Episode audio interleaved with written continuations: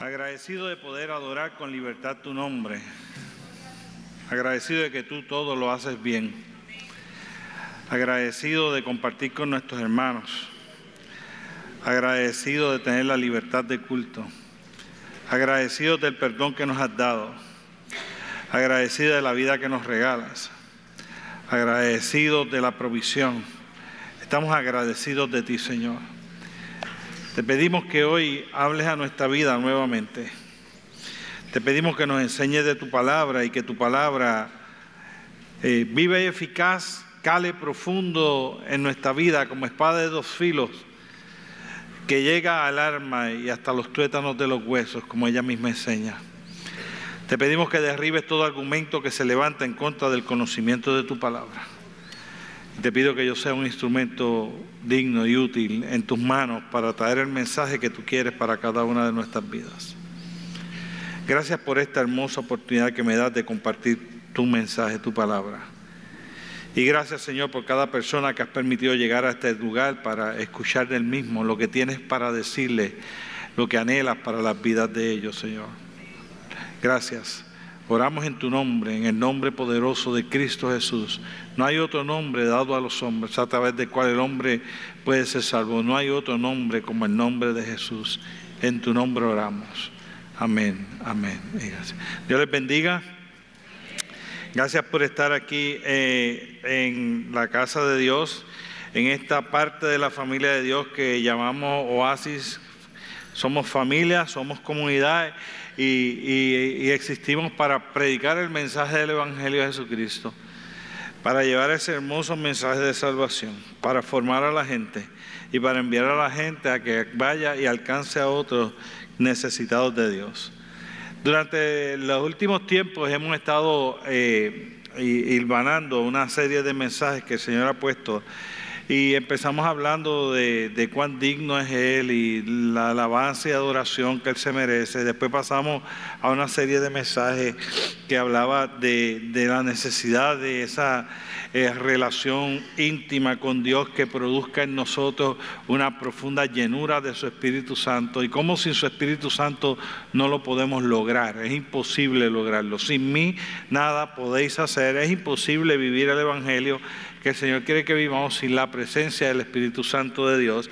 Y después entonces entramos a la otra fase que fue, ok, ahora ya tenemos eso, pues vamos a ver cómo nosotros eh, eh, aprendemos, entendemos que eh, ese, el arma del Espíritu Santo es la palabra de Dios, eso es el arma del Espíritu. Y cómo ese Evangelio de Jesucristo tiene que ser escuchado, cómo ese Evangelio de Jesucristo tiene que ser entendido, cómo ese Evangelio de Jesucristo tiene que ser eh, encarnado y cómo ese Evangelio de Jesucristo tiene que ser expandido. Y hoy nos toca hablar de encarnado, pero permíteme resumirte algunos de los conceptos que hemos estado hablando en las dos semanas anteriores. Eh, eh, sobre qué es escuchar el Evangelio, qué es entender el Evangelio. Decíamos que que cuando nosotros tenemos que ver eso, que el Evangelio de verdad tiene que ver con todo. Y que el Evangelio eh, tiene que, tenemos la necesidad nosotros de escuchar, pero que todo el mundo debe tener el mismo privilegio y debe tener la misma oportunidad de escuchar ese hermoso y glorioso mensaje del Evangelio de Jesucristo.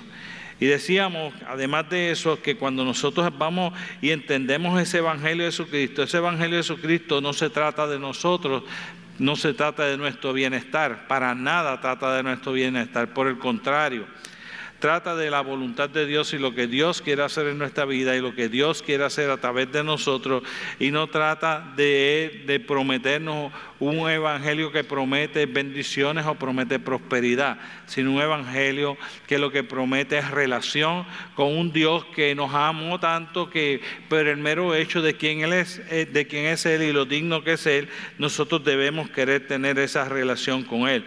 Y hablamos de que lo que el evangelio realmente se trata es de esa profunda necesidad que el hombre tiene de que Dios intervenga en su vida y que Dios forme una parte integral para poder dirigirle en este mundo en que vivimos y que la segunda parte de lo que el Evangelio tiene que ver se trata de la gloria de Dios y que Dios sea glorificado y su nombre sea glorificado, su nombre sea exaltado. Y en ninguna de ellas tenía que ver con lo que Dios quiere para nosotros, que no sea la salvación. Esa es la única meta de Dios. Esa es la meta. Yo he venido para que tengan vida y la tengan en abundancia. Eso, fue lo que Él vino. Yo he venido no para servir, para ser servido, sino para servir, para que otros, todos, procedan al arrepentimiento. ¿Ve? Entonces el Evangelio se trata solo de, la, restablecer la necesidad del hombre, de restablecer esa relación con Dios que le puede llevar a obtener la vida eterna en Cristo Jesús Señor nuestro. Y se trata que mientras tengamos eso, nuestra vida glorifique el nombre de Dios. Así que tenemos que entender el Evangelio porque si no vamos a acabar frustrados tratando de ver, comprender, entender este, un evangelio y esperar de, Dios cosas que Dios no va a hacer. Dios no va a hacerlas, punto, no van a suceder. Y entonces si, no entendemos ese evangelio, entonces tenemos falsas expectativas y esa falsa expectativa nos lleva a frustraciones y esas frustraciones muchas veces lamentablemente lleva a mucha gente a apartarse de Dios porque realmente nunca habían entendido de qué se trata el Evangelio de Jesucristo. Hoy, encarnar el Evangelio, me gustaría empezar diciendo que nosotros tenemos entonces que definir qué va a ser eso de encarnar, ¿no? Entonces yo busqué eh, una traducción, una definición de qué es encarnar. Y dice personificar o representar una persona o una cosa. Repito, personificar o representar una persona o una cosa. Y yo quiero que, que mantengas eso en tu mente mientras estamos hablando, porque cuando estemos hablando de encarnar el Evangelio, estamos hablando de personificar o representar una persona o una cosa. Y te prometo que cuando lleguemos al final, vamos a regresar a esa definición y vamos a poner en contexto todo lo que hayamos hablado junto con esa definición. Así que te invito a que cojas nota, a que prestes atención, a que estés atento. Lo segundo que te quiero decir que en el mensaje de hoy lo vamos a fundamentar en dos pasajes principales, en Santiago capítulo 1, versículo del 22 al 25 en la versión Reina Valera y Marcos capítulo 4, versículo del 1 al 20. Y te digo las dos citas, Santiago 1 del, 2 al del 22 al 25 y Marcos capítulo 4, versículo del 1 al 20, porque esto vamos a hacer. Vamos a empezar por Santiago, vamos a brincar a, Marcos. De Marcos vamos a regresar a Santiago, de Santiago vamos a regresar a Marcos y terminamos. ¿Ok? Así que sígame en esta aventura, sígame en esta correlación, sígame en esta dirección. Monten su mente en todo esto. Eh, eh, permitan que el Espíritu Santo de Dios pueda guiarles y dirigirles y disfrutemos de lo que el Señor quiere que nosotros aprendamos acerca de qué es encarnar el Evangelio de Jesucristo. Dice Santiago, porque dije que íbamos a empezar allí, y cogemos como base el versículo 1, 22 y, y hablamos un poquitito ahí y entramos entonces al primer punto que queremos traer, que después tiene A, B, C, D. Dice así Santiago 1.22, pero sed hacedores de la palabra de Dios, encarnen. Sed hacedores de la palabra de Dios y no tan solamente oidores engañándonos a vosotros mismos. Entonces dice Santiago capítulo 1 versículo 22, nosotros somos oidores y podemos tener el Evangelio, pero si no somos personas que hemos encarnado ese Evangelio, nosotros nos estamos engañando a nosotros mismos. Y, la, premisa es fuerte de por naturaleza en la palabra de Dios, porque quiere decir que yo puedo tener la capacidad de oír, yo puedo tener la capacidad de entender ese mensaje, pero no vivirlo, y si no tengo la capacidad para vivir ese mensaje, para encarnar ese evangelio de Jesucristo, entonces me estoy engañando a mí mismo. Lo que quiere decir que oír y escuchar sin hacerlo, sin vivirlo, sin encarnarlo, no es suficiente. Es un engaño para nuestra vida. Nosotros vamos a estar escuchando un evangelio, pero no estaremos viviendo ese evangelio, no estaremos encarnando ese evangelio. Por lo tanto, el resultado de nuestra vida, el que nosotros estemos teniendo, por bueno sea, si no va de acuerdo a ese evangelio, entonces es un engaño. Puede verse feo y yo darme cuenta que es un engaño, pero engaño no es que yo me di cuenta. Engaño es que, que, que yo vi algo que realmente no era verdad. Por lo tanto, me está diciendo algo que es un poco más preocupante. Es, puedes estar viviendo la vida sin estar viviendo el Evangelio. Puedes estar viviendo una vida similar, parecida, pero no el Evangelio. Y si no estás viviendo el Evangelio, te estás engañando creyendo que vives lo que no es.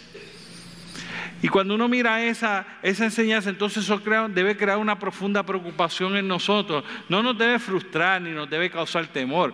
Lo que nos debe causar es una prevención, debe ser algo nos debe, nos debe llevar a nosotros a prevenir, a, a mirar, a tener cuidado, a enfocarnos, a velar a, asegurarnos que estamos entendiendo el Evangelio y que lo que nosotros estamos aplicando a nuestra vida, estamos viviendo, eh, encarnando, realmente es ese Evangelio. Si no, nos estamos engañando. Habiendo dicho eso, entonces, ¿qué es lo que nosotros queremos evitar que pase con el Evangelio en nosotros? ¿Qué es ese engaño que queremos evitar? ¿Cómo, nosotros, qué, cómo se ve eso? ¿Cómo nosotros podemos determinar que, que nosotros estamos siendo engañados por nosotros mismos porque no estamos encarnando el Evangelio de Jesucristo? Y yo creo que la mejor historia de eso nos saca de Santiago y nos lleva al libro de Marcos. Y en el libro de, perdón, nos lleva al libro de Marcos y allí lo vamos a ver con detenimiento.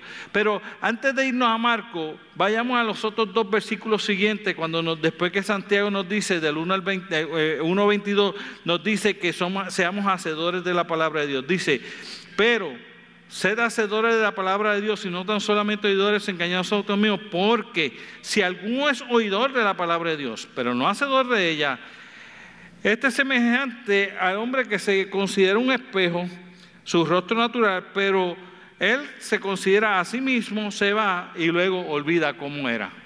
Esto es lo que nos va a decir.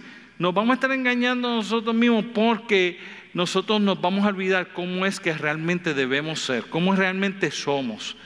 Esto es lo que sucede cuando yo oigo y entiendo el Evangelio, pero después voy andando por la calle y se me olvidó ese Evangelio y cuando se me olvida cómo es la vida que se vive en ese Evangelio, entonces yo empiezo a vivir como yo sé vivir, como yo creo que debo vivir, porque no me acuerdo de cómo es que se vive esa vida en el Evangelio.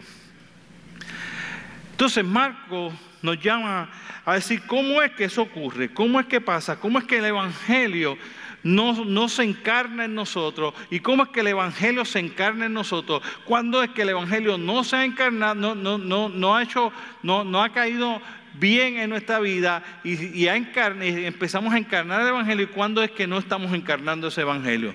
Y aquí viene lo que quiere decir en, en lo que tenemos que evitar que pase con el Evangelio primeramente en nuestra vida. Y dice Marcos capítulo 1, versículo del 4 al 9 de la siguiente manera. Otra vez comenzó Jesús a enseñar junto al mar y se reunió alrededor de mucha gente. Tanto que entrando en la barca se sentó en ella, en el mar, y toda la gente que estaba en la tierra junto al mar, y les enseñaba la parábola de, parábolas, muchas, en parábolas muchas cosas, y les decía en su doctrina, oíd, he aquí un sembrador salió a sembrar. Al sembrar aconteció que parte cayó en, junto al camino y vinieron las aves del cielo y la comieron.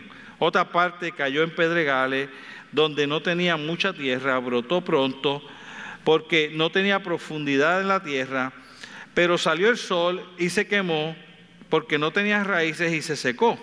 Otra parte cayó en espinos y los espinos crecieron y la ahogaron y no dio fruto. Pero otra parte cayó en buena tierra y dio fruto, pues brotó y creció y produjo a 30, a 60 y a 100 por uno. Entonces le dijo, el que tiene oídos para oír, que oiga. Esto es, lo que, esto es lo que inmediatamente en el versículo 15 en adelante de Marcos capítulo 4, él empieza a explicarle a los, a los, a los discípulos qué es lo que quiere decir. Pero permíteme decirte qué sucede primero antes de eso. Antes de que Jesús le empiece a, explicarle a los discípulos, Él le dice, ¿sabes qué? Que si ustedes no entienden, si ustedes no entienden, jamás en la vida podrán aplicar ese concepto. Eso es lo que, por eso nosotros hablamos primero de oír y entenderlo. Nosotros tenemos que entender, pero después que entendamos tenemos que llevarlo a la práctica.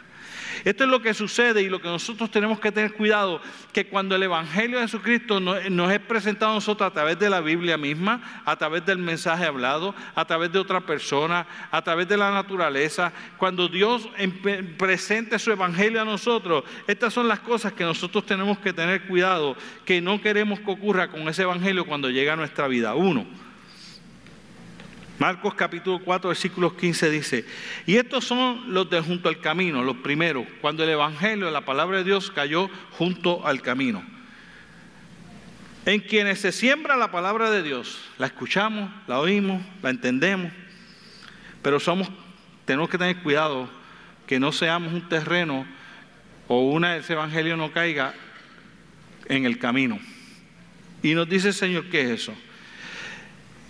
Que después que oyen, enseguida viene Satanás y quita la palabra que se sembró en sus corazones. Primero, no podemos ser como, como, no podemos, nuestro corazón no puede ser como el camino. No puede ser, el Evangelio no puede ser algo pasajero en nosotros. El problema que tiene ese es que en gran medida está fuera del control porque nos está advirtiendo que cuando nosotros escuchemos, entendamos ese evangelio y vayamos a aplicar ese evangelio en nuestra vida, hay un enemigo que está buscando la oportunidad para quitar esa palabra que vino en tu boca, engañándote con alguien, con algo, con otra cosa que te quiera hacer pensar de una manera diferente y quiere quitar esa enseñanza de tu vida. Y prontito, prontito vas a olvidar esa enseñanza y Satanás va a quitar eso de tu corazón y entonces no no podrás ver el fruto, no podrás encarnar el Evangelio de Jesucristo. Y ustedes y yo sabemos que hay ocasiones en que nosotros escuchamos el glorioso mensaje, leemos el glorioso mensaje y de momento ya ni nos acordamos de ese mensaje porque el enemigo de las almas se encarga de quitarlo. Enseña la palabra del Señor que el Señor nos llama a que nosotros velemos con temor y temblor por la salvación que Dios nos ha dado. El Señor me dice, tienes que estar alerta porque cuando vayas a recibir ese mensaje el enemigo te lo puede quitar. Y si eres como alguien junto al camino que no le das la importancia, no le das la profundidad, no le das el interés y no, y no lo guardas con temor y que temblor ese mensaje que Dios te ha dado para ti, el enemigo te lo va a quitar y pronto lo vas a olvidar y no podrás encarnar el Evangelio de Jesucristo. La palabra del Señor nos enseña que hay que estar pendiente porque el enemigo de las almas anda como león rugiente buscando a quien devorar.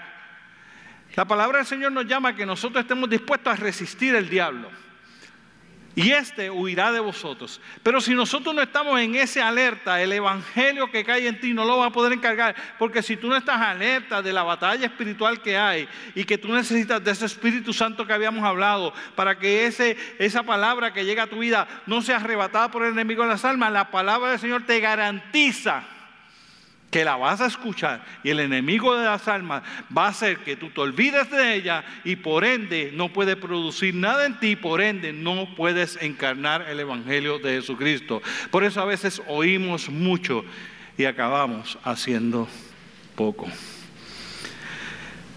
Cuidado.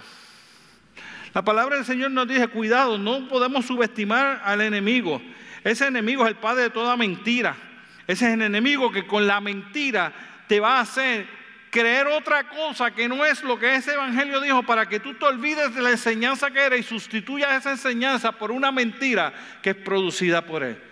Y te dice, si vas a escuchar ese evangelio, vas a entender ese evangelio y tú quieres encarnar ese evangelio, oye, escucha con claridad, hay un enemigo que está como león ruyente para quitar esa enseñanza, para que no pueda calar y se va a encargar de traer gente que te diga que eso no es así, te va a encargar de traer gente que te quiere engañar, que te enseñe otras filosofías, otras historias, otras cosas, porque Él es el padre de toda mentira. Engañar es su mejor capacidad.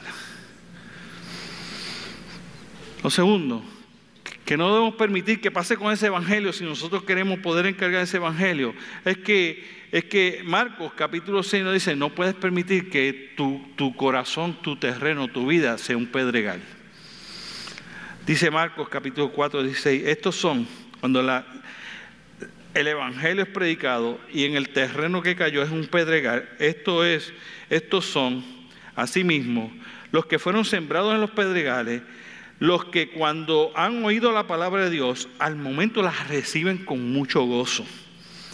Pero no tiene raíces en sí misma, sino que son corta duración, Porque cuando viene la tribulación o la persecución por causa de la palabra, tropiezan y caen. En Pedregal no es que no se recibió la palabra, no es ni siquiera que no nos gustó, no es ni siquiera que no nos impactó, nos produjo gozo, nos produjo alegría. El mensaje que hemos escuchado es un mensaje glorioso, hermoso, nos llena de gozo, nos alegra y todo eso, pero como no ha sido encarnado en nosotros ese evangelio, Tan pronto empiezan las dificultades para poder vivir ese evangelio, entonces ese evangelio muere en nosotros y no podemos encarnar el evangelio de Jesucristo, porque tan pronto viene la persecución, tan pronto vienen los tropiezos por vivir ese evangelio. Fíjense que no es por otra cosa, es por vivir ese evangelio. Entonces nosotros echamos hacia un lado, echamos hacia atrás, dejamos el evangelio al lado y no encarnamos el mensaje del evangelio de Jesucristo. Nos convertimos en oidores y no en hacedores de la palabra de Dios. Cuando vimos ese evangelio y no produce esas, esas raíces en nuestra vida, tiene poca duración. Dura poquito esa enseñanza. De momento, esa enseñanza no tiene la profundidad que debería tener. Lo segundo que pasa es que cuando ese evangelio ha sido escuchado, entendido, pero no ha tenido esas raíces y llegan esas dificultades para nosotros poderlo vivir, esto es lo que sucede, que cuando Dios nos pida hacer algo que va en contra de lo que nosotros queremos. Eso, eso es vivir la aflicción. Que Dios te llame, imagínate qué cosa más terrible que Dios te fuera a llamar a, a ser misionero. ¿Qué castigo te daría Dios? Tú que toda la vida has querido ser abogado, médico. Que Dios te haga la maldad de llamarte a ser evangelio. Mira, mejor no, mejor no vivo ese evangelio porque ahí es riesgo de yo tener que hacer lo que Dios quiere que yo haga. Que yo venda todo lo que tenga y lo dé a los pobres. Imagínense qué clase de maldad que yo tenga que dejar a padre y madre por ir en pos de Él para ser digno de Él. Imagínense qué cosa más terrible. Imagínense yo ser luz en medio de las tinieblas y tener que vivir los vituperios, las risas, las mofas de la gente por vivir el Evangelio de Jesucristo. Qué cosa más increíble esa. Cuando empiezas a hacer bullying, te, empiezas a hacer, te hacen bullying en la escuela o en la universidad o en el trabajo porque tú eres el que eres el aleluyita, el que cree el cristiano y eso. Y tú prefieres entonces cuando se pone difícil la cosa para poder vivir este evangelio. Y el evangelio muere es porque tú no has encarnado el evangelio, lo has oído, lo has entendido, te produce gran gozo, pero no estás dispuesto a pagar el precio, no estás dispuesto, no has encarnado el Evangelio, no vas a poder permanecer. Ese Evangelio se va a morir y no va a producir en ti lo que quiera hacer. Tercero, dice que hubo otra que cayó en espinos, entonces nosotros no podemos recibir el Evangelio siendo espinos. El primero no puede ser el camino, el segundo no puede ser pedregar, el tercero no puede ser espino si quieres poder encarnar el Evangelio. El tercero es esto. Estos son, del 18 al 19, estos son los que fueron sembrados entre espinos, los que oyen, oyen la palabra de Dios, pero los afanes de este siglo y el engaño de las riquezas y las codicias de las cosas entran y ahogan la palabra y se hace infructuosa. Infructuosa no produce frutos, ¿cierto? Poniendo en palabras sencillas, el Evangelio no produce cambios en ti. Produce hasta donde tú lo permites nada más. Pero no el Evangelio. Cuando, cuando tú miras con calma esa enseñanza y nos dice, estos, estos son los que cayeron y nos pone tres cosas que cualquiera diría que Jesucristo está viviendo en medio de nuestra sociedad hoy día y nos las está diciendo hoy, Él sabiendo qué es lo que nosotros vivimos. Y me dice, tú tienes que tener cuidado cuando tú escuchas ese evangelio y empieza a dar fruto. Este no solo produjo gozo, este empieza, tú empiezas a tener algo de fruto. Ese evangelio empieza a hacer algo en ti, empieza a hacer algún tipo de cambio, empieza a hacer algunas cositas, alguna, alguna manera tu, tu, vida empieza a ser transformada, en alguna manera tú empiezas a querer vivir esa vida cristiana, pero entonces empiezan los afanes de este mundo. Empiezan los afanes. Y cuando tú empiezas, con, empiezas diciendo el engaño de las riquezas. Y, a mí me encanta la palabra que él usa porque dice el engaño de las riquezas y no dice las riquezas. Porque las riquezas pueden tener dos factores en nosotros, o nos engañan o no nos engañan, ¿cierto? Pero entonces él hace énfasis no a las riquezas, sino al engaño de las riquezas. Y dice, cuando ese engaño de las riquezas, que es que el bienestar económico y la abundancia es más importante que vivir ese evangelio. Ese es el engaño de las riquezas. Porque dice la Biblia, tú no puedes servir a dos señores a la vez. O sirves a Dios o sirves a las riquezas. Así que el engaño de la riqueza no es tener, no tener dinero, eso no es lo que la palabra del Señor enseña. Job, Dios le dio abundancia y después que pasó todas las pruebas, le dio el doble de todo lo que tenía. No, no estamos hablando de eso, estamos hablando cuando ese engaño de las riquezas empiezan a hacer que tener ese bienestar económico es lo suficientemente importante como por yo sacrificar lo de Dios por obtener la riqueza. Cuando esas riquezas entonces se convierten en algo que es prioritario en nuestra vida Dios. Y no necesariamente estamos hablando de hacerte de muchísimo dinero, estamos hablando de conseguir quizás lo suficiente.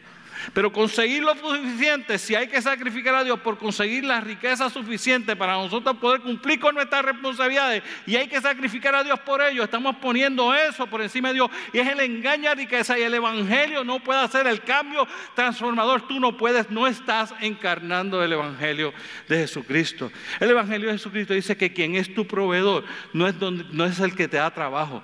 El que es tu proveedor, dice la Biblia, yo soy tu proveedor, dice Dios. Yo soy tu proveedor, dice.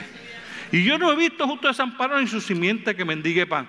Y búscame primeramente el reino de Dios de justicia y todas las cosas que tú tienes necesidad, de seguro yo me encargaré de que tú las tengas.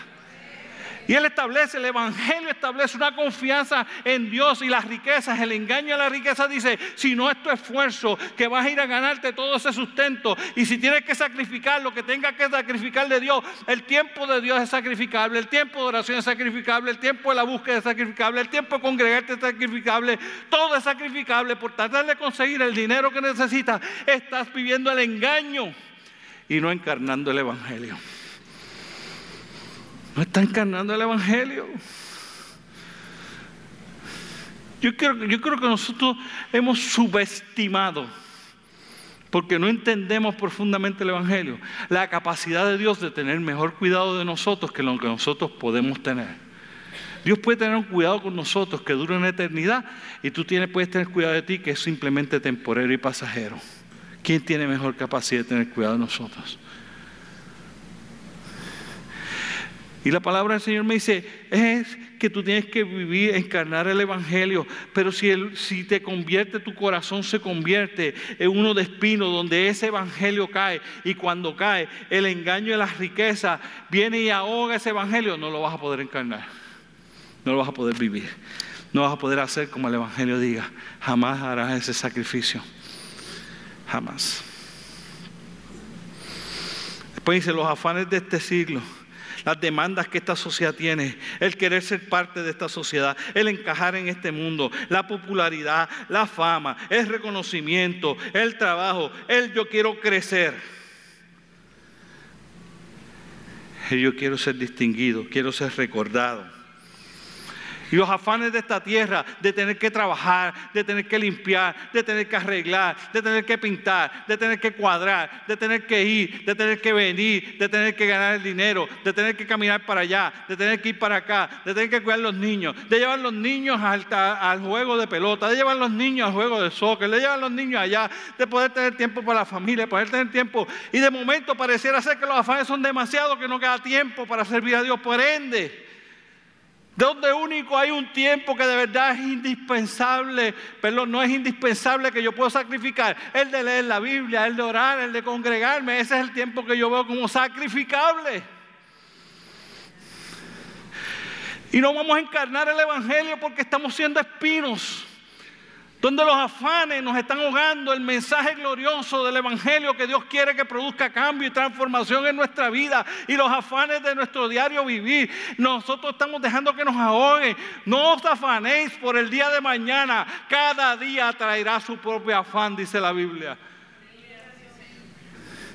Cuando nosotros no entendemos el Evangelio con profundidad y no encarnamos el Evangelio, los afanes nos van a ahogar y van a ahogar la obra que el Evangelio de Jesucristo quiere hacer en nosotros. No vamos a poder encargarlo.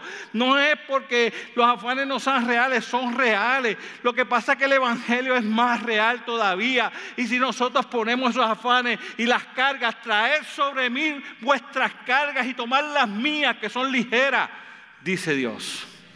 Dice Dios que confíes en Él, que lo veas a Él, que Él va a tener el cuidado y la protección tuya y que los afanes de este siglo no tienen por qué ahogar el Evangelio de Jesucristo que te ha llegado al corazón. No seas espino, no permita que los afanes ahoguen el mensaje. Lo tercero que dice en los espinos es las codicias de cosas. El deseo de tener lo que otros tienen el tener mejor de lo que tenemos ahora, el tener más de lo que tenemos ahora. Tener cosas se ha convertido en algo que es demasiado importante para la gente. La gente cree que tener cosas le da calidad de vida. Usted puede creer semejante cosa. Que tener cosas es mejor calidad de vida. Tener cosas no te da mejor calidad de vida. Tener cosas quizás te da comodidad. Y comodidad y calidad de vida no, no dile que está a tu lado, comodidad y calidad no es lo mismo. ¿Qué es calidad de vida? Que tú tengas todo y le puedas dar todo a tus hijos y tus hijos como quiera caigan en droga. Eso es calidad. Tú tener todo y darle todo a tus hijos, pero que tus hijos mueran sin salvación. Eso es calidad. Tú tener todo y poder darle todo a tus hijos, pero que al fin y al cabo, como quiera, tus hijos mueran a temprana edad y tú no puedas disfrutar toda la vida de ellos, eso es calidad. ¿Quién te ha dicho que tener cosas te da calidad de vida? Que tú tengas todo lo que necesitas y todas esas cosas y como quiera tu matrimonio se deshaga que tú tengas todo lo que necesitas tener y todo lo que puedas comprar, pero que como quiera tengas una enfermedad que no puedes controlar y que no te permite vivir en felicidad.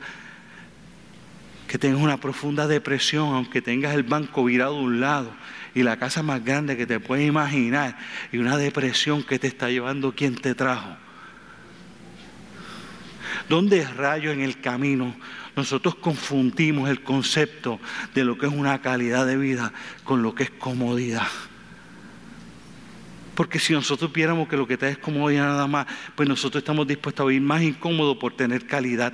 Pero si decimos que las dos cosas son iguales, nosotros estamos dispuestos a sacrificar toda nuestra vida por tener una vida que tenga mejor calidad. Y es verdad, pero tener una vida de mejor calidad la encuentras en Cristo Jesús, no la encuentras en las posesiones. Te encuentras en el Evangelio. Ahí encuentras la calidad de vida. En el Evangelio de Jesucristo. No le encuentres las cosas, las cosas son pasajeras, las cosas se pueden acabar. Mañana la sociedad puede quebrar, se puede ir al país, acabar de ir a pique y tú perder todo lo que tienes. Mañana puede venir una ley que te quitan las casas y te quitan todo y el gobierno se puede apoderar de lo que tú tienes de a mañana o te pone una contribución que no puedes pagar. ¿Quién te ha dicho a ti que tú tienes una seguridad cuando tienes cosas y no tienes seguridad cuando tienes a Cristo? Tú tienes verdadera seguridad cuando Cristo está en tu corazón, cuando Él es el centro de tu vida. El Evangelio de Jesucristo da calidad de vida. Es un engaño. Vivimos un evangelio engañado cuando creemos que tener cosas, más cosas, y que nosotros nos desesperemos por tener más cosas, es lo que estamos haciendo. Y después que yo no me sienta que yo estoy yendo a la iglesia una vez a semana, después que yo estoy orando uno que otro día, después que yo oro aunque sea por la comida y de vez en cuando me acuerde de la Biblia, después que yo haga, yo no beba, yo no fuma, yo no hable malo, este, y yo no le soy fiel a mi esposa, ya, ya yo soy creyente. No, estás engañado, ese no es el evangelio. No. No lo es. Encarnar el Evangelio es más que eso. Son espinos. Se te está ahogando el Evangelio y ni siquiera te está dando cuenta. Que así empieza Santiago diciendo, el cuidado que no seas tú solo un oidor, que te estás engañando a ti mismo.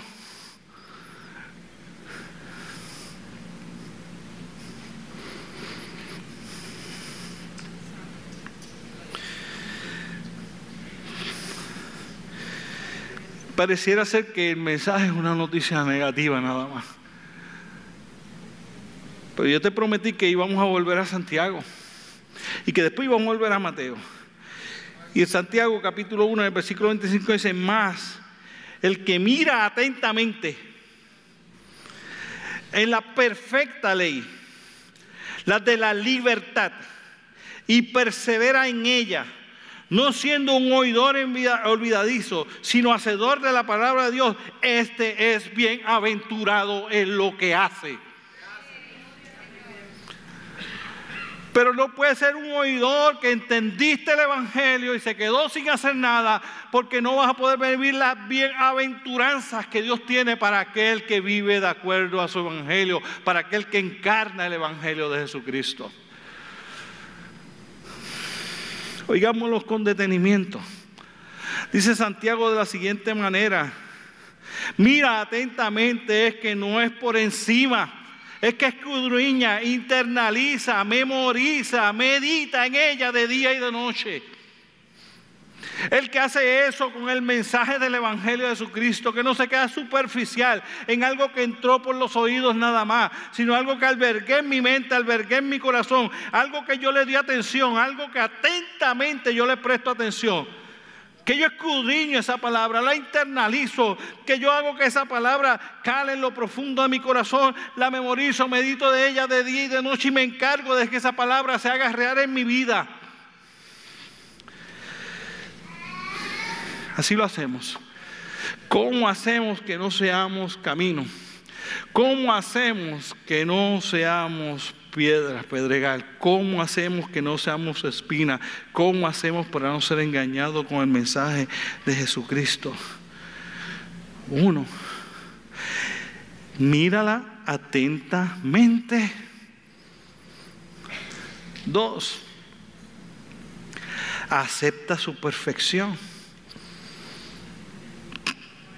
Toda ella es verdad. Toda ella es inspirada por Dios. Toda ella te aplica. Toda ella hay que cumplirla. Porque es perfecta. Toda ella.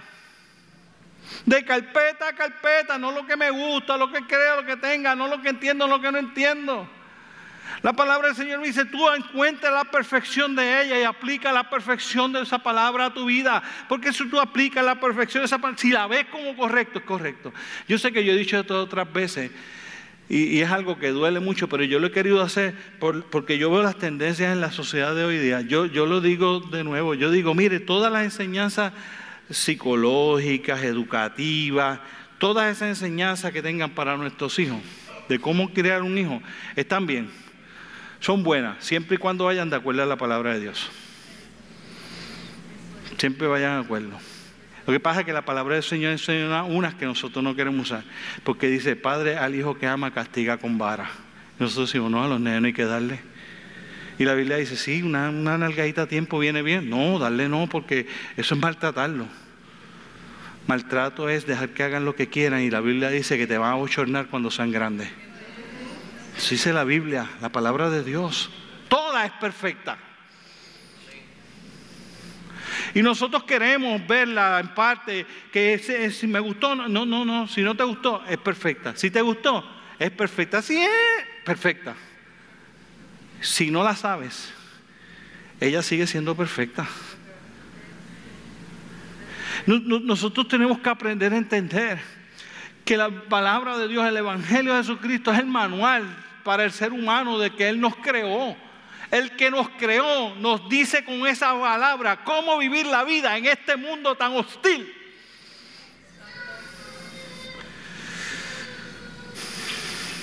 Y tercero, perseverar en ella.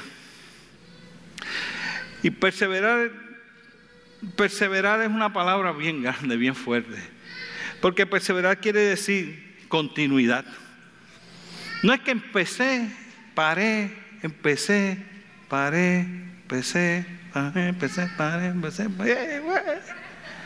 Estoy contento porque empiezo y acabo, pero paro. Perseverancia no solo es continuidad, quiere decir sobrellevar nuestras dificultades, sobrellevar las dificultades por cumplir con ellas. Eso es perseverar. Que cuando la cosa se pone fuerte, lejos de yo claudicar ante lo que creo, decido seguir viviendo a pesar de la dificultad que eso me va a traer. Yo, vi, yo estoy en una posición bien delicada en ocasiones, ¿no? ¿A quién yo caso, a quién yo no caso? Si el gobierno decidiera que los pastores tienen que casar a personas que no van de acuerdo a lo que la palabra del Señor enseñe, si yo voy a desobedecer la palabra de Dios por obedecer las leyes o por evitar la cárcel, ¿sí o no?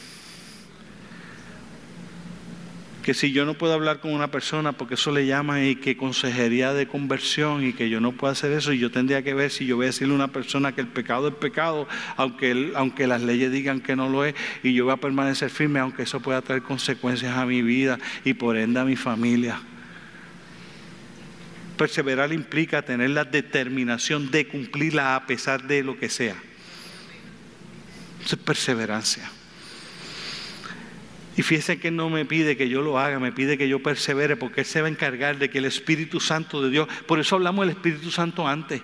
Eso no es posible si el Espíritu Santo de Dios no está haciendo la obra. Por eso yo te estoy invitando a que lea la Biblia todos los días. Por eso te estoy invitando a que ores, aunque sea cinco minutos todos los días. Por eso te estoy invitando a que ayunes. Porque sin el Espíritu Santo de Dios no lo puedes hacer. No con el conocimiento nada más. Cuando vengan todas esas cosas, esos espinos te van a ahogar el Evangelio y no vas a poder encarnar el Evangelio de Jesucristo. No sin la ayuda del Espíritu Santo de Dios en tu vida. Yo no puedo y tú no puedes.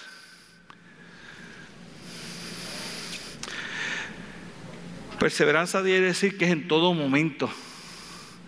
No en un lugar sí, en otro lugar no. En mi casa una manera, fuera de mi casa en otra. Perseverar en la palabra quiere decir que yo voy a vivir de esa manera todo el tiempo. Donde quiera que yo esté, yo voy a cumplir con esa palabra. Si hacemos eso, habrá unos, habrá unos grandes resultados de encarnar el Evangelio de Jesucristo. En Santiago 1, en el versículo 15, al final, cuando lo leímos decía así, no siendo oidores olvidadizos, sino hacedores de la obra, esto será, este será bienaventurado en lo que hace. Entonces, cuando tú lees eso, yo busqué la definición de bienaventurado para traértela ahí para que podamos verla con claridad. Dice una expresión inicialmente que sale del hebreo y del griego y que se puede traducir como feliz, dichoso, bienaventurado que cualifica al poseer de la cualidad como digno de ser feliz. Santiago te dice, de esta manera te leo ahora usando esa definición, más el que mira atentamente en la perfecta ley, la de la libertad, persevera en ella, no siendo oidor, sino hacedor de la obra, este tiene el derecho de ser feliz en todo lo que hace. Cuando tú miras entonces encarnar ese Evangelio de Jesucristo y los resultados que produce, uno debe estar entonces sumamente motivado, porque ¿qué es eso de ser feliz? Bueno, tienes ese derecho a ser feliz y que todo lo que haces te va, va, a, va, a hacer, va a bien. Entonces lo que quiere decir el Señor es que el Señor recompensa a aquellos que encarnan el Evangelio. Que Él los tiene puesto como el que encarna ese Evangelio de Jesucristo es alguien que gana un derecho que otro no tiene. No es que ese derecho a ser feliz es para todo el que oye y todo el que entiende, es para aquel que encarna que nosotros a veces no vemos dónde es que están las bendiciones de la felicidad, el gozo que Dios da en medio de la angustia, la tribulación, de la tormenta, porque no es nuestro socorro, porque se me hace tan difícil, porque no hemos encarnado el Evangelio, lo entendemos, nos llena de gozo, lo hemos escuchado, pero no encarnamos el Evangelio, no vivimos ese Evangelio, por ende no meditamos en él de día y de noche, no se convierte en algo que yo tengo para mirarlo atentamente, que la escudriño, que la internalizo, que la memorizo, medito en ella de día y de noche. No acepto su perfección en todas las áreas de ella. No me aplica toda la palabra de Dios. Toda ella no la cumplo. No persevero en ella porque hay ocasiones que, que, de verdad decido no vivir de esa manera y otras sí decido vivir de esa manera. Por ende, no encarno el Evangelio de Jesucristo y no veo toda la bendición que trae vivir el Evangelio de Jesucristo y el derecho a ser feliz. Y cuando nosotros miramos entonces la importancia es esta después de todo. Todo lo demás no son otras cosas que advertencias. El mensaje real que el Señor te quiere decir es si encarnas el Evangelio de Jesucristo, podrás ver y vivir la gloriosa bendición que es y podrás experimentar la obra de felicidad que Dios da en la vida del ser humano a pesar de que tenga en abundancia, a pesar de que tenga escasez, a pesar de que tenga salud, a pesar de que tenga enfermedad, a pesar de que tenga dificultad, a pesar de que esté viviendo sin dificultad de momento, independientemente de las circunstancias la vida, el Evangelio se hace real en tu vida y tú tienes el derecho de vivir felicidad. Y de alguna manera, mi pasos dejo, mi pasos doy, no como el mundo la da, yo os la doy, no se turbe vuestro corazón ni tenga miedo.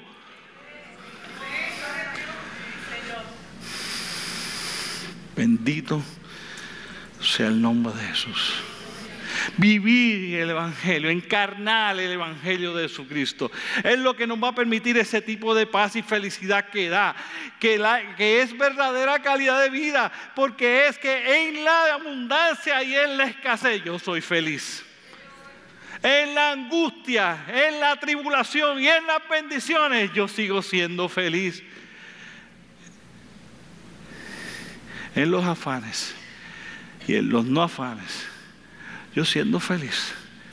Porque el Dios en quien yo he creído va a ser glorificado y todo obra para bien a los que creen en su nombre. Mis hermanos, lo que el Señor nos dice es, tú quieres experimentar el gozo profundo de la salvación en la vida del ser humano, se encuentra no en escuchar y entender nada más, se escucha en encarnar el Evangelio de Jesucristo. Voy terminando regresando a Marcos, porque te prometí que íbamos a regresar a Marcos.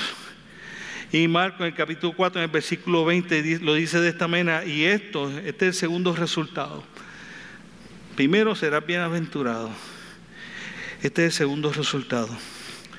Y todos son los que fueron sembrados, y, estos son, hablando de, los que cayó en buena tierra, dice, y estos fueron los que fueron sembrados en buena tierra, los que oyen la palabra de Dios, la reciben y dan fruto a 30, 60 y a 100 por uno. Esto dice Marcos. No todo el Evangelio cae en sitios donde se pierde. Tú puedes tener un corazón lo suficientemente receptivo para ser buena tierra. Y si el Evangelio cae en buena tierra, Él se encargará de que tu vida dé fruto. Él, que es el sembrador, sembrará un buen evangelio en tu corazón y tu vida dará buenos frutos. Pero no solo dice que tu vida dará fruto, dice que darás 30 primero, después darás 60, después darás 100 y tu vida empieza a ser una vida que empiezas a dar más fruto y más fruto y más fruto y más fruto y más fruto. Y mientras más encarnas el Evangelio de Jesucristo, más frutos das.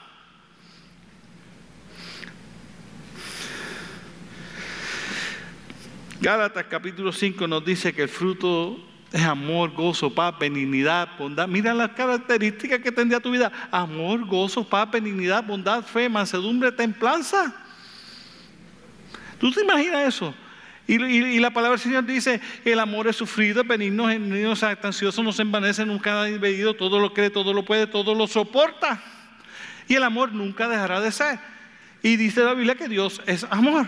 Por ende, no está hablando de cualquier tipo de amor el que va a haber, sino que cada día tu capacidad de amarte, de amar a otros, tu capacidad de amar a Dios irá de 30 a 60 a 100 y cada día tu capacidad de amar será mayor, cada día tu capacidad de gozo será mayor. De benignidad, de bondad, de fe, de mansedumbre, de templanza. ¡Qué calidad de vida! Santiago 1.27 nos lo dice de esta manera. Guárdate sin mancha en este mundo. El fruto va a ser que tú vas a poder vivir una vida tan íntegra que la gente te verá que tú eres diferente. Ese es el fruto, pero no es fruto de lo que tú intentas hacer, es fruto del Evangelio a través del Espíritu Santo siendo manifestado en tu vida. No de lo que tú intentes, tú no puedes, yo no puedo. Romanos 8:9 nos dice así, nos dice que es vivir según el Espíritu y no según la carne. Entonces el resultado es una vida llena de un fruto, que la gente empieza a ver que Dios es glorificado a través de ti. Entonces Dios empieza a ser glorificado y el Evangelio no se trata de nosotros, el Evangelio se trata de que Él sea glorificado. Oye, el día que tú tengas un amor tan grande y una paz tan grande en medio de las más grandes tribulaciones que para todo el mundo tú deberías estar caído y por aquí oye razón, tú tienes una profunda paz, la gente te empieza a preguntar, ¿qué te pasó? ¿Estás loco? Eso dice la palabra del Señor de aquellos que vivieron el Evangelio. Para el no creyente, para el que no lo ha entendido, para aquel que no lo encarna, el Evangelio es una locura. Pasa en medio de la tormenta, locura. Tranquilidad en medio de la escasez, sin desesperarme porque Dios será mi proveedor. Que tú esperar a alguien que tú no ves, sí, imagínate qué clase de locura. Es una locura.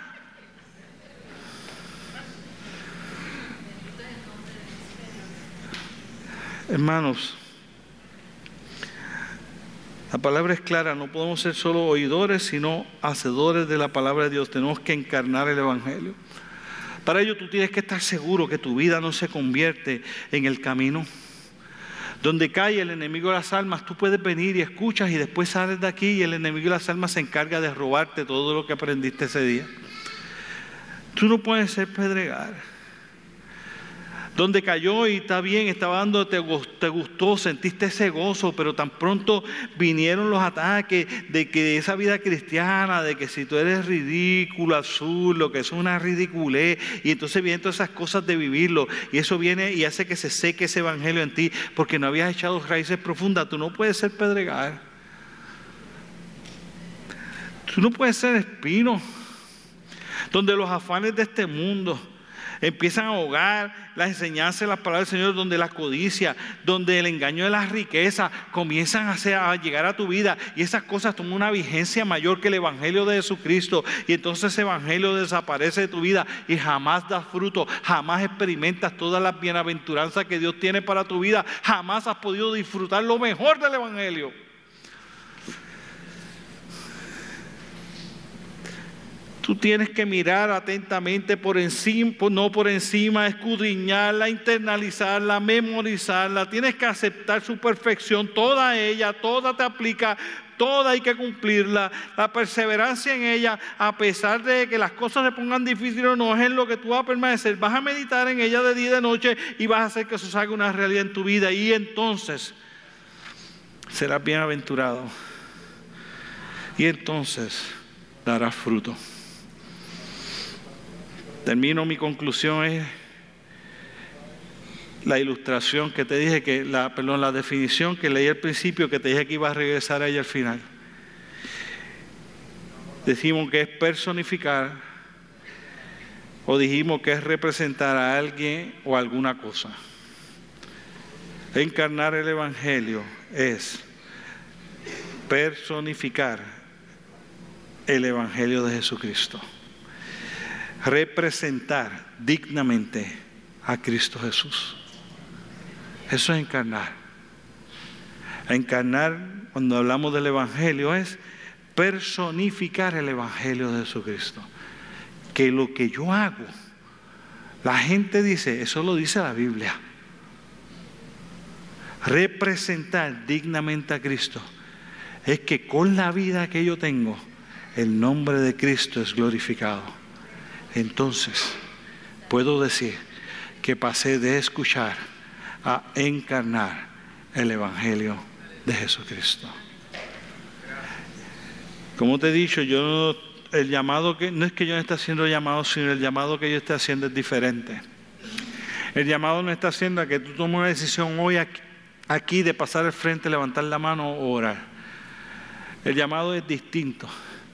El llamado yo vuelvo a invitarte a que durante esta semana, por tercera semana consecutiva, te invito a que tú vayas y que tú ores por lo menos cinco minutos, tres veces al día, mañana, tarde y noche que por lo menos tú vayas y leas ese glorioso mensaje del Evangelio de Jesucristo mañana, tarde y noche, cinco minutos por lo menos. Que por lo menos un día a la semana tú ayunes y explicamos que el ayuno es dejar de comer y que si tienes problemas médicos te orientes con tu médico en qué es lo menos que tienes que hacer para que la diabetes no te afecte. Mi papá hizo eso. El médico le dijo, con que te comas en el caso de él, no, cada caso de acuerdo a donde está diabetes es diferente. Cuatro galletas y cuatro oncitas de jugo va a ser suficiente para que no te vaya a bajar el azúcar o no te vaya a subir demasiado.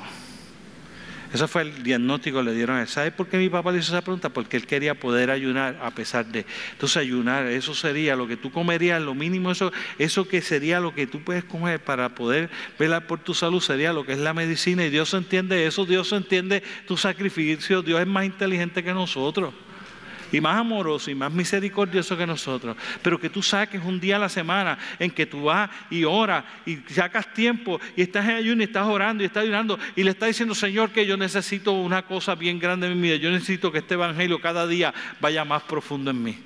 Yo necesito cada día escuchar más de Él y leer más de Él. Yo necesito cada día entender mejor lo que se está diciendo, lo que se predica, lo que yo leo en la Biblia. Dame el discernimiento, la capacidad, la sabiduría, el conocimiento, el entendimiento para poderlo entender cada vez mejor. Señor, y dame la fuerza, la valentía, el coraje, la determinación y la decisión para encarnar y vivir el Evangelio que tanto he aprendido a escuchar, que tanto he aprendido a amar, que tanto necesito para mi vida. Y que un día a la semana tú tengas un día de ayuno y oración y que el domingo que viene escuches que ese evangelio, después que nosotros encarnamos, si nosotros encarnamos ese evangelio, como Él dice, y estamos viviendo ese evangelio, no nos podremos callar. Otros empezarán a recibir el beneficio, porque otros empezarán a ver y a escuchar el hermoso y glorioso mensaje del evangelio de Cristo Jesús. Ese es el llamado a que encarnes el Evangelio. Para hacerlo necesitas desarrollar tus destrezas espirituales, tus herramientas que el Señor te dio, para que cada día puedas acercarte más a Él y tener una relación más íntima y profunda con el Dios que te amó tanto, que se hizo hombre y murió en la cruz del Calvario, para que tú y yo podamos tener vida eterna en Cristo Jesús, Señor nuestro. Señor, tu palabra ha sido predicada. Como la pusiste en mi corazón. Así nada más. Como tú la pusiste en mi corazón. Como me permitiste tú hilvanar las ideas entre una y otra, entre un pasaje y otro, para que yo trajera tu palabra a cada persona aquí presente en esta mañana en lo que tú querías que ellos escucharan, lo que querías que nosotros escucháramos. Que hay un camino a través del cual nosotros podemos aprender a encarnar el mensaje del Evangelio de Jesucristo y que hay un evangelio que produce una bienaventuranza mucho más que las que experimentamos con solo oírlo y entenderlo, que las empezamos a vivir y a experimentar cuando lo encarnamos. Y que hay un fruto mucho mayor que el que hemos dado cada vez, siempre puede ser más. Y es el resultado de encarnar ese evangelio de Jesucristo. Y hoy lo hemos predicado. Yo te pido, Señor, que tu Espíritu Santo lo tome completamente y lo lleve a lo profundo del corazón de cada persona aquí presente. Y que al salir de este lugar salgamos con la determinación de vivir, encarnar el Evangelio de Jesucristo. En el nombre poderoso de Cristo Jesús. Amén.